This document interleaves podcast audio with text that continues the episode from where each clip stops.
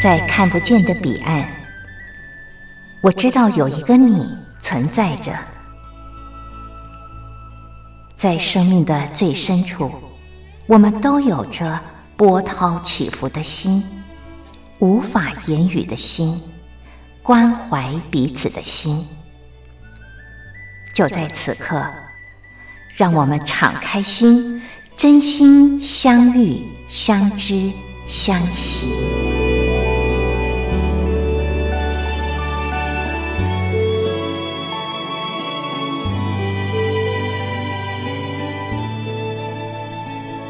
真心相遇，于红制作主持。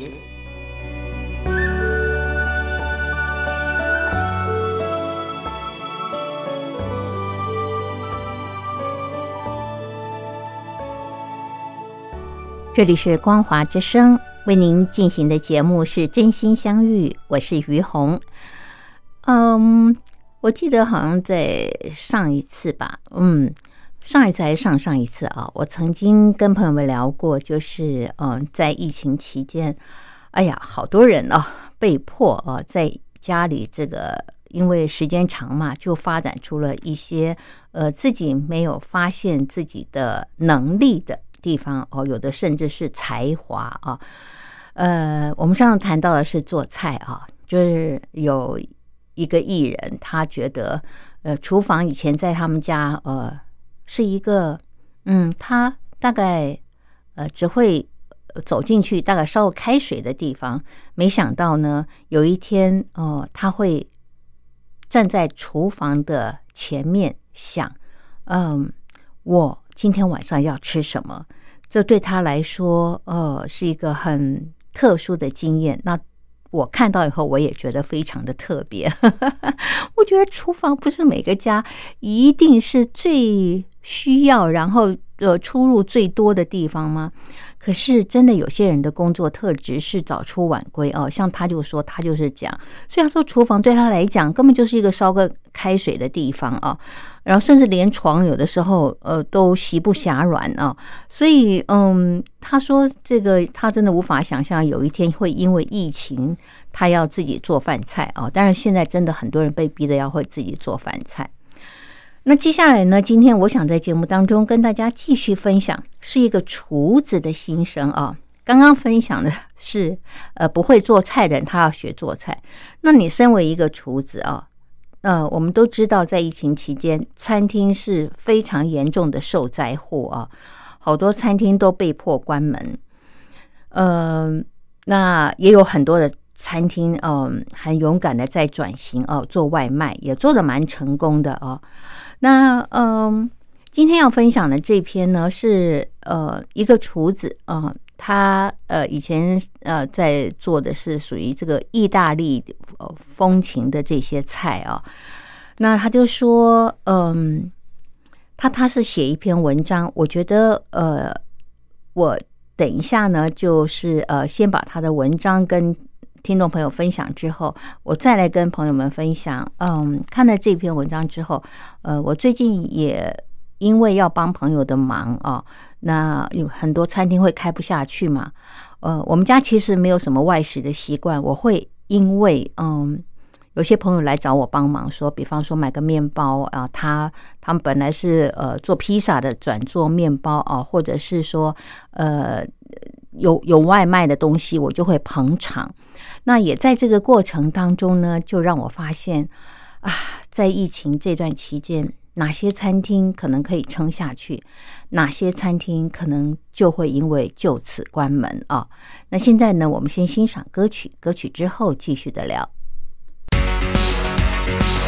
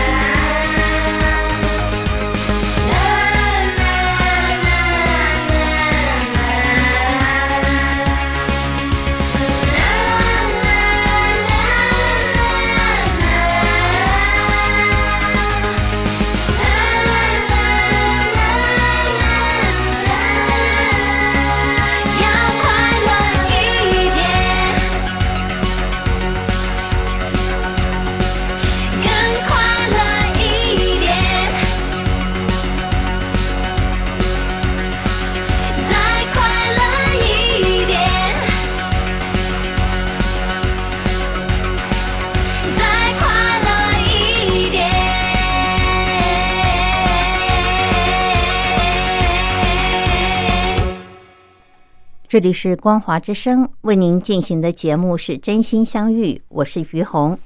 好，接下来呢就和朋友们分享一篇文章哦，这是一个身为意大利餐厅的主厨他所写的，在疫情期间啊，他自己的一个心情。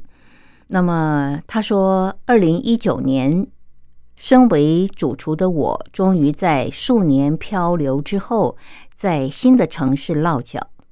开始开餐厅，我的餐厅才开幕六个月，新冠病毒来袭，每天回到家就像被巨浪拍打侵蚀的奄奄一息一样。这个时候我才知道，哇，要开一间餐厅，不只是要锻炼专业的技能，心理强健更是关键。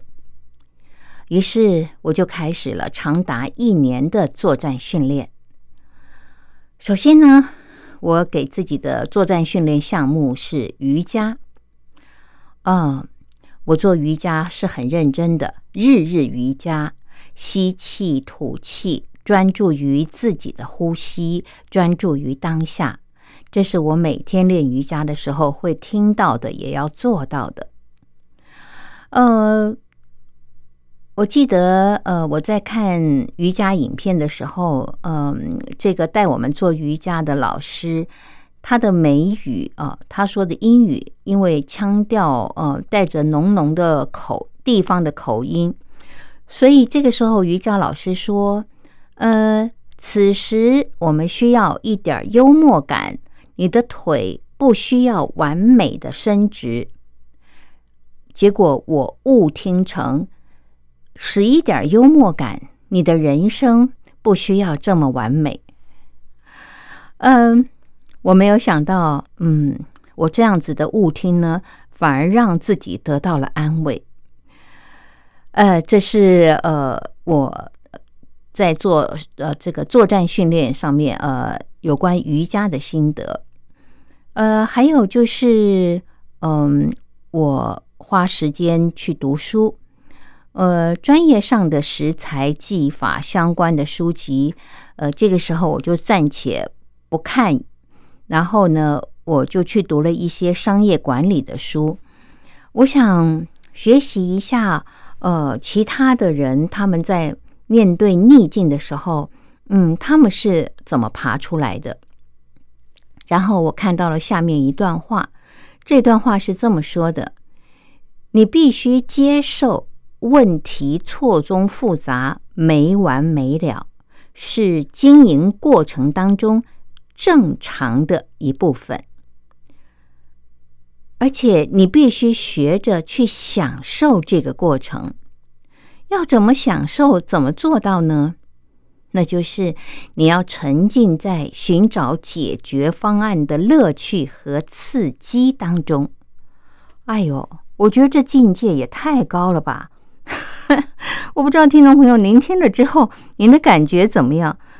哦，我觉得呃，问题来的时候，其实是像海啸一样哦，把人击倒哦。那常常你看，像这次疫情，有多少餐厅是挡不住的？那你还要去嗯，沉浸在寻找解决方案的乐趣和刺激当中。我觉得这已经不像是嗯，怎么说呢？就。不像是呃读书啊，呃，这像是修行，像是修行啊，呃，修行不就是这样吗？在面对任何困境的时候，呃，我们当然可能不是把它当乐趣了，但是就是呃，心中可能要想到，嗯，这就是来考验我、增强我的智慧能力。还有就是呃技能的时候啊，你想的就是呃这些都是一些嗯会帮助你成长呃，然后呃可以让你正向向上的一种力量和机会啊。但我觉得这真的不容易，真的太多太多的人在碰到问题的时候，嗯，没有被打趴就已经要。感谢天，感谢地。尤其像这次的疫情，我真的很心疼这些呃做小吃的，呃，这个餐厅半大不小的，他每天就是要靠这个收入来维持他们的生活。可是像台湾呃现在的疫情这样一下子这个封了两三个月哦。你看，这有多少餐厅他们会撑不下去？前一波发生的时候就已经快要摇摇欲坠，在那边很辛苦的撑着。那现在呢？嗯，疫情又是这么的让人担心哦，所以啊，真的讲到他们，我真的觉得非常的心疼。那接着呢，这个作者还说了，他说：“呃，我也做了另外一个自我训练啊，叫做运动。”呃，我的运动就是呃锻炼体魄嘛，然后呃增加自己的愉悦感。所以在家呢，我就会照着教练教的录影带啊，做心肺训练、开合跳、深蹲，呃等等这些。哎，那不过对于楼下的邻居呢，我就很抱歉了。嗯，好，接下来呢，他还说了，他说之前呢。呃，那一年呢，台湾的疫情没有那么严重的时候，我觉得我好像在场边观摩。可是现在呢，我终于要上场作战了。呃，所以呢，我觉得，嗯，我现在的这些呃作战训练是不能断的。呃，我一定要坚持到底。呃，所以我又给自己加了一个训练项目，叫做做面啊。就是诶和面啦、揉面啦啊，呃，在桌子呃前面呃一上午哦，然后就训练我的手感。呃，其实呃这些日呃这些日子下来以后呢，让我呃有一种感觉，就是呃，我觉得外在的环境是一定会不停的变化哦，嗯，但是我觉得如果我的心里面有一个准则，有一个锚。有一个心锚的话，嗯，我就比较不容易乱啊。呃，像现在我就觉得，呃，我比呃前一段时间，呃，身段更能够柔软，然后随机应变。所以，呃，这个时候我才了解，原来身心成长之事跟健身一样，需要时时锻炼。这就是嗯，一个主厨啊，他在面对疫情的时候。他所呃发表的一个心得，我不知道听众朋友您有什么样的看法？那呃，我们现在再欣赏一首歌曲，歌曲之后继续的聊。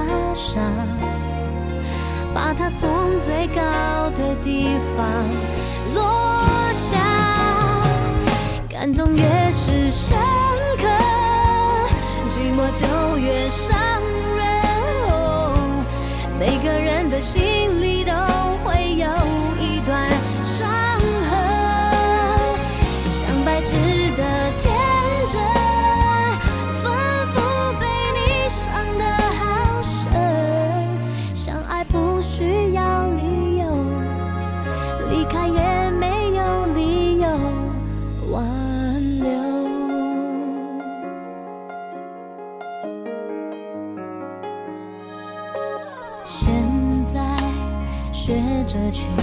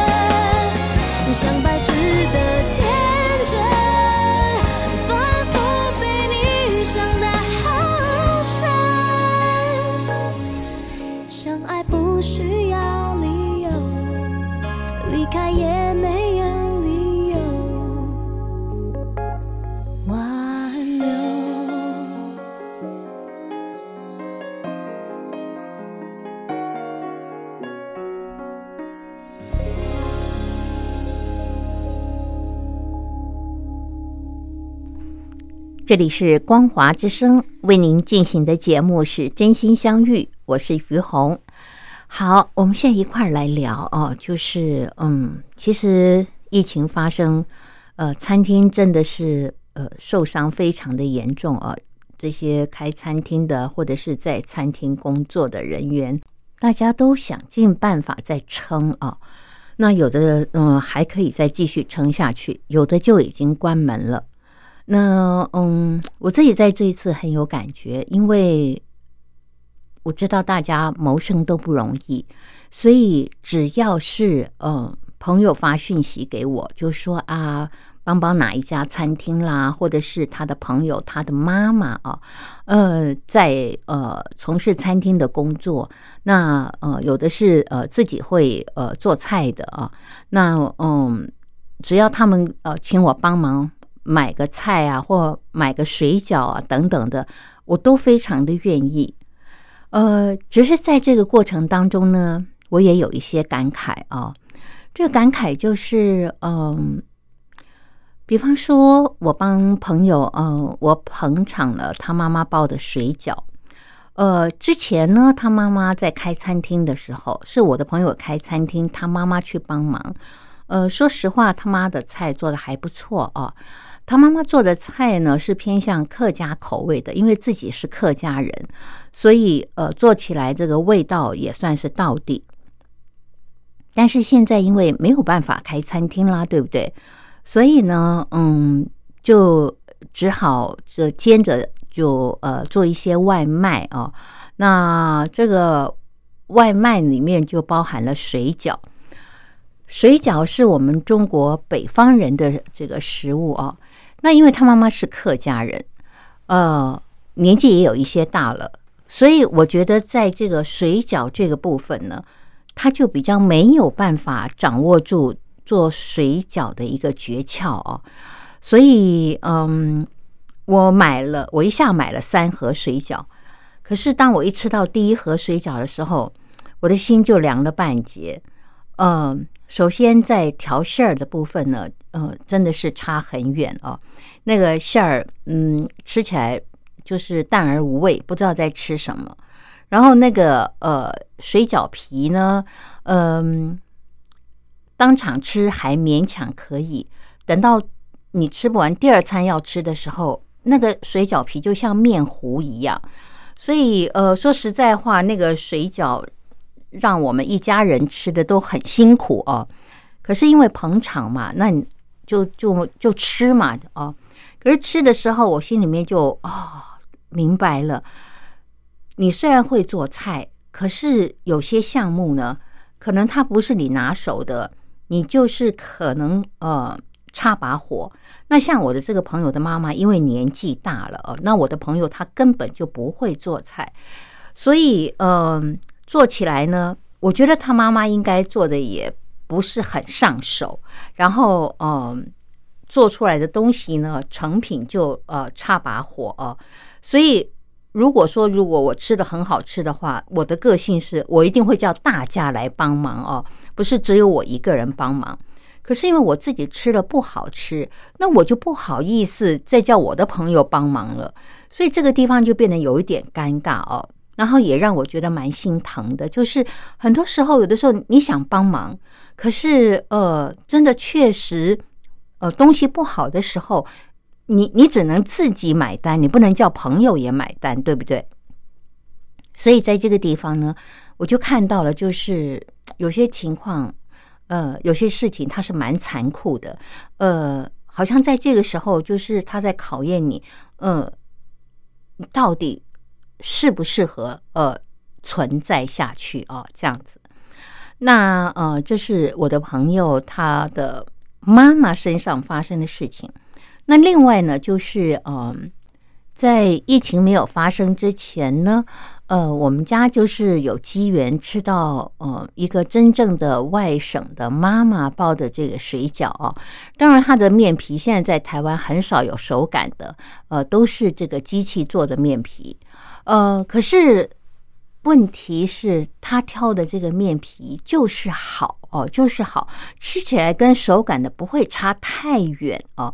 那重点是它的调馅儿，那个馅儿啊，哎呀，真的是饱满。呃，又到地哦，不管是我吃，我的家人吃，呃，或者朋友来家里面吃，都赞不绝口。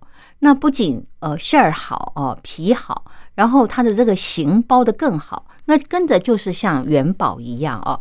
那我之前谈到我那个朋友，她是客家妈妈，她包的那个水饺呢，就像她在那边一样哦。所以，我。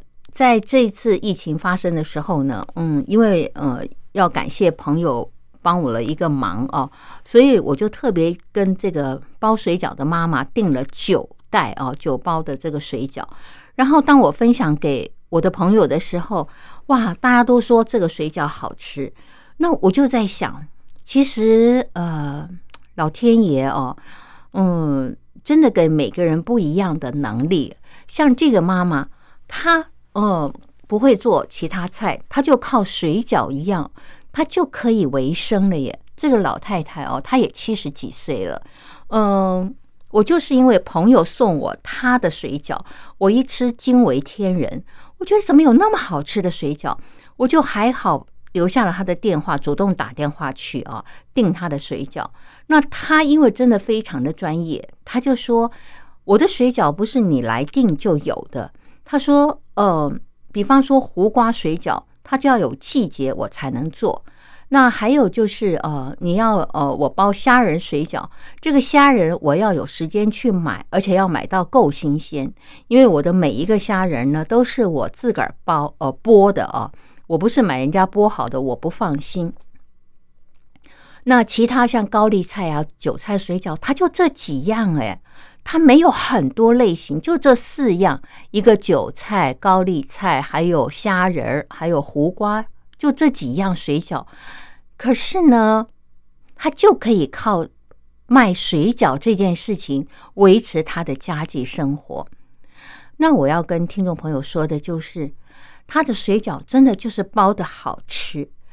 像虾仁水饺这种水饺哦，如果虾仁不够新鲜的话，到第二餐吃的时候是会腥的，你会吃不下去。可是它的水饺有一个特质，不管呃刚起锅的时候吃，或者是冷了以后吃，或者第二天煎了以后吃，它永远都是好吃，就是一个字好吃。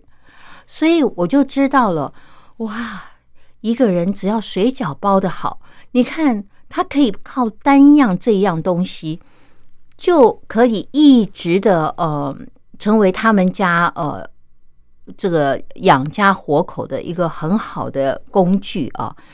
然后呢，这个他们家分工分的也很好，妈妈负责包哦，女儿这个负责送。然后特别跟我说，呃，你要先下定，然后呃，我会在几天之后才会给你，因为我想给你最新鲜的，我不会先包好了以后放在冰库里面。所以难怪他的东西。又新鲜又好吃，所以这就让我看到，就是老天爷很慈悲哦，他会给每个人不一样的能力，然后让他呢，嗯，靠他的这个不一样的才华去谋生。好，那现在呢，我们再休息一下，欣赏歌曲，歌曲之后继续的聊。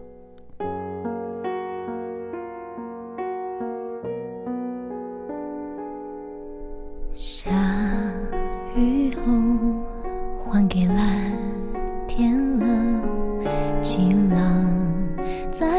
守候不算亏欠，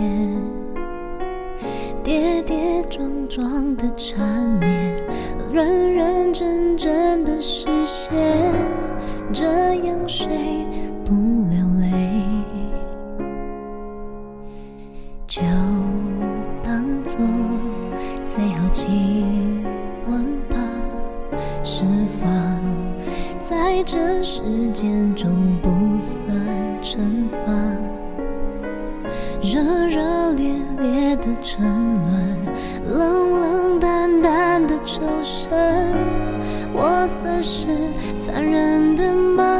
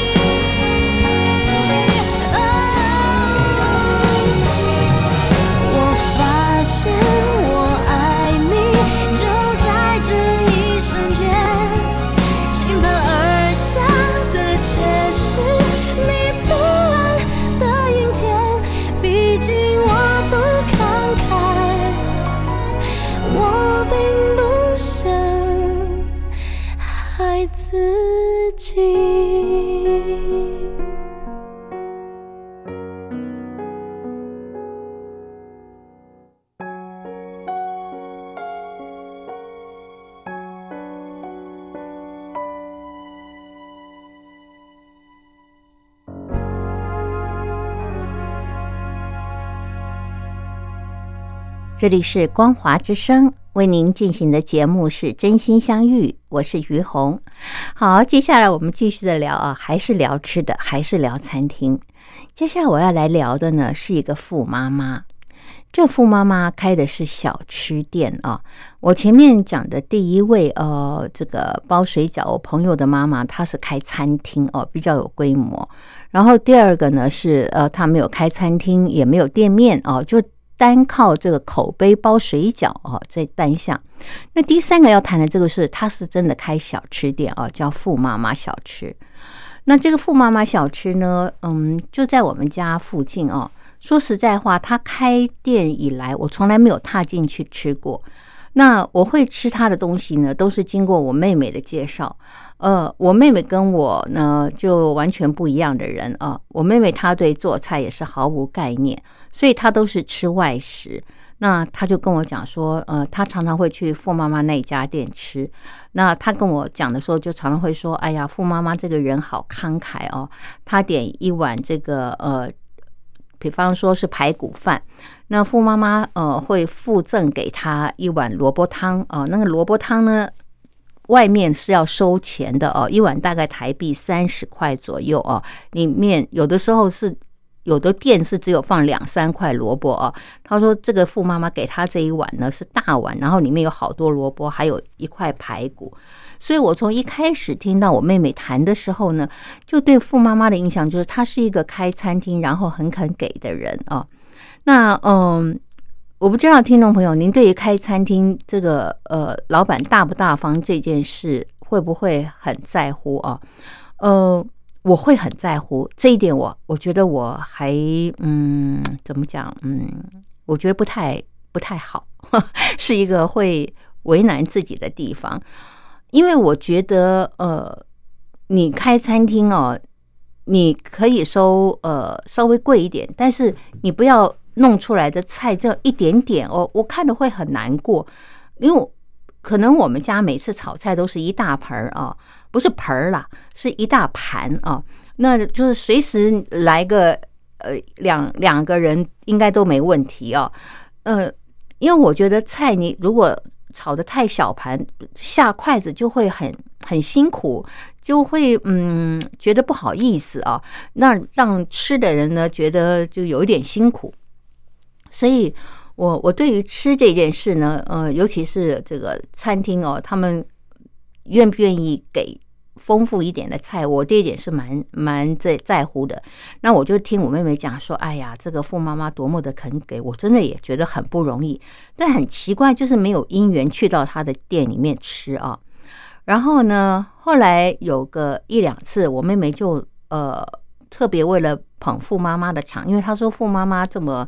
慷慨，那他就常常去吃，嗯，那有的时候就是因为别人对你好嘛，对不对？我们也会想回馈，所以我妹妹为了回馈他呢，就会嗯特别跟他买呃一些粽子啊什么的。那说实在话哦，我吃了富妈妈包的粽子，我我觉得嗯其实不怎么样哦，这是我开始第一次吃到富妈妈的手艺。那呃后来我就在想，是不是我的嘴太挑了？呃，这个粽子，呃，没馅儿啊，是这个这个那个叫什么？呃，紫米粽啊，那可能是我嘴巴太挑。后来因为呃，我跟我的朋友有分享，因为一下太多嘛，我我那个时候还没吃。如果我吃的不是很好吃，我就不好意思跟朋友分享。但因为我没吃，我想那么多，我就直接跟我的朋友分享。我的朋友他好可爱，他好直白，他跟我说，他说。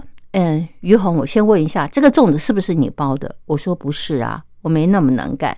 他说好，如果不是你包的话，我就直话实说，呃，直话直说，嗯，这个粽子真的不好吃。我说真的吗？怎么不好吃？他说没有特色啊。你你你说它如果是一个紫米粽，那紫米粽我们也吃过，也有它的口感。他说我就不知道他在包什么粽。吃起来就觉得，嗯，只是一个粽子啊，有粽叶的味道，然后其他就不知道它到底真正有什么特色。这样，哦，我心里那颗石头就比较放下来，我就想说，哦，真的是不是很好吃哦，所以，也不是我的嘴真的太挑，因为我有的时候也不喜欢自己，如果嘴太挑的话，我觉得很不好啊，这样子不是一件好事。我希望自己最好是。呃，什么东西我吃起来都好吃，我觉得这样是一个比较快乐的人生啊。那尤其对一个自己会做菜的人来说，说实话，呃，你就会更在乎它的味道做的好不好。那好，那接下来我要说的就是我妹妹呢，前两天呃到我们家很兴致勃勃的拿了这个呃好几碗大碗的面啊。然后呢，好，还有排骨啊，也是傅妈妈做的来我们家。他说：“嗯，因为傅妈妈跟他说，呃，这个教会啊，他们办活动请他做，那我妹妹要不要顺便多订一点？那妹妹就想，哎，可以跟我们分享，所以我妹妹就拿了四盒来我们家啊，那还拿了这个排骨这样子。那嗯，我吃了以后呢，我我真的很想说好话，可是说实在话，我我说不出口，因为。”我觉得有一点暴殄天物，对不起，我用这样的形容词是，我觉得傅妈妈是一个愿意用好料的人，她真的是愿意用好料，可以从她的炒面里面哦看到，就是呃，它有概念放呃虾米、香菇哦、肉丝哦、高丽菜、红萝卜这些组合，这是好的组合，可是我不知道为什么。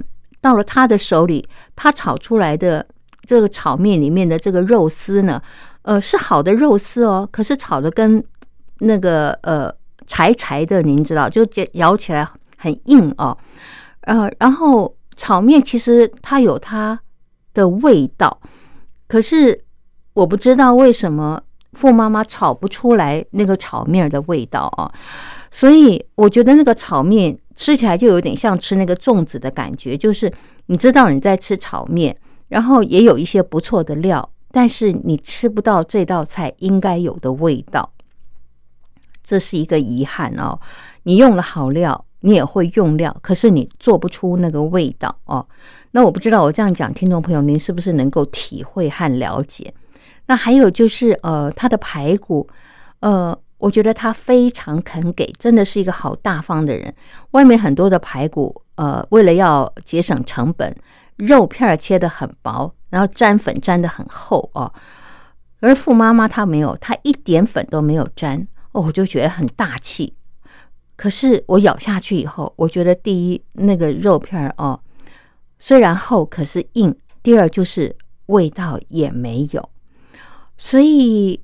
啊！我一边吃一边心里面就在想，嗯，老天爷是慈悲的，就是我觉得他疼惜每一个人，嗯，他给每个人不一样的能力和才华，就是有的人他是靠才华，像我刚刚前面提到的这个。会包水饺的，她姓龙，叫龙妈妈哦。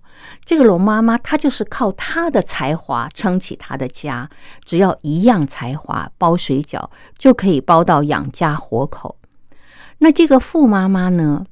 她是一个很热心的人，她非常愿意给，所以在她的客人里面呢。就会有像我妹妹这一种，呃，可能呃自己不会做菜，也不太会讲究味道，但是她非常在乎的是你愿不愿意给，然后呃是不是很热忱的招待啊？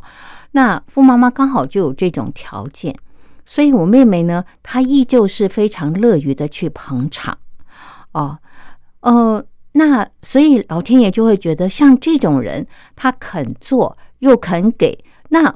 还是会有一群人支持他，所以以前哦，我看不懂这种嗯老天的慈悲哦。我只要吃到了那种嗯这个餐厅的菜做的很不好吃，呃，我就会想说：天哪，为什么你的菜做的这么难吃，根本没有味道，你也敢出来开餐厅？对不起，听众朋友，我一定要说那样的我是不对的哦，因为。开不开餐厅是别人的事情，那你你喜不喜欢吃也是你的事情，这是一个愿打一个愿挨。那你吃了就吃了。那我心里那个时候我真的觉得我很不成熟，我就会想说，你没有这个手艺，你为什么要出来开餐厅啊？那我觉得这就是我的偏见。可是从老天爷的角度，他们看人，他们。对人就不是这样啦，老天爷就会觉得说没有关系啊，你只要愿意做、肯做，你就饿不死，老天爷都会给你机会，然后也会让你碰到一群呃喜欢你的这种呃特质的人。你可能不是手艺很好，可是你热情，你愿意给，一样有人愿意来捧场。所以，嗯，我真的觉得慢慢随着这个岁月的增长。呃，看事情呃，就比较不会呃，只从自己的角度来看，而会从一个比较包容的角度。来看，那我也不知道我这样的想法对听众朋友来说，呃，您认不认同啊？呃，今天呢，嗯，因为节目时间的关系，我就跟朋友们聊到这儿了。朋友们，如果您有不一样的看法、想法，或您有不一样的经历啊，我都非常的希望您能够来信跟我分享。好，那么今天呢，因为时间关系，就和朋友们聊到这儿了。感谢您的收听，我们下礼拜同一时间空中再会。拜拜。